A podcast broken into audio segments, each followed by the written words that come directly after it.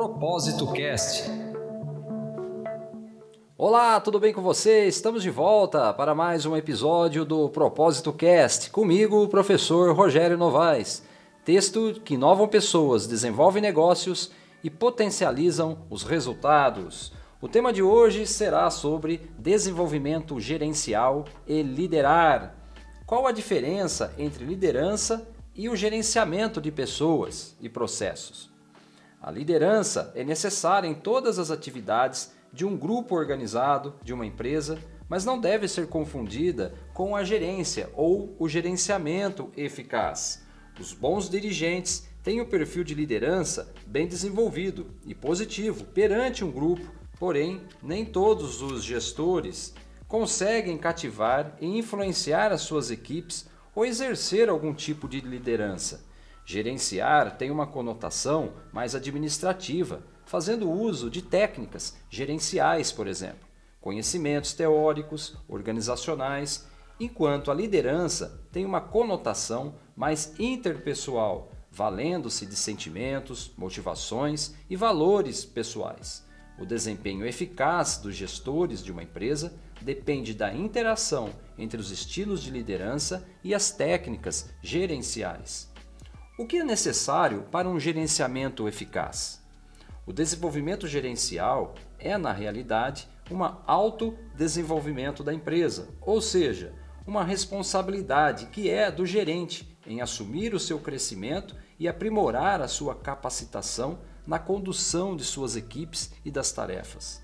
A empresa pode fornecer, por meios do seu desenvolvimento, mas cabe a ele, o gestor, o esforço para aproveitar as oportunidades. Podemos considerar o desenvolvimento gerencial como um processo de adquirir ou reformular conhecimentos, habilidades e atitudes para aprimorar o desempenho atual e preparar-se para as responsabilidades futuras. O compreendimento pela interação entre o homem e o trabalho, o ambiente interno e o externo da empresa é fundamental. Um comportamento gerencial eficaz integra competências técnicas e interpessoais, e essa interação desenvolve os conhecimentos, as habilidades e as atitudes gerenciais.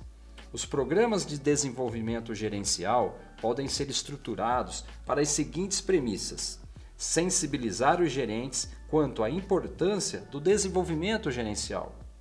Também para capacitar os gerentes para o desempenho eficaz. E também para desenvolver habilidades para percepção e resolução de problemas complexos organizacionais. Bom, vamos lá, pessoal. De tudo isso que foi dito, o mais importante aqui é vocês tirarem uma grande lição. O gerenciamento eficaz está ligado às técnicas gerenciais, portanto, a sua competência técnica é a prioridade. Já na liderança, nós temos os estilos de liderança, que podem ser autocráticos, democráticos, situacionais, liberais ou integrais, que está relacionado à competência interpessoal. Ou seja, o desempenho eficaz de uma empresa precisa de líderes com competências tanto técnicas, funcionais, quanto competência interpessoal. A soma dessas duas vai dar para nós o desempenho eficaz, os conhecimentos, as habilidades e as atitudes para vencer e romper desafios. Esse é o nosso episódio do Propósito Cast. Até a próxima semana! Podcast produzido por camaso.com.br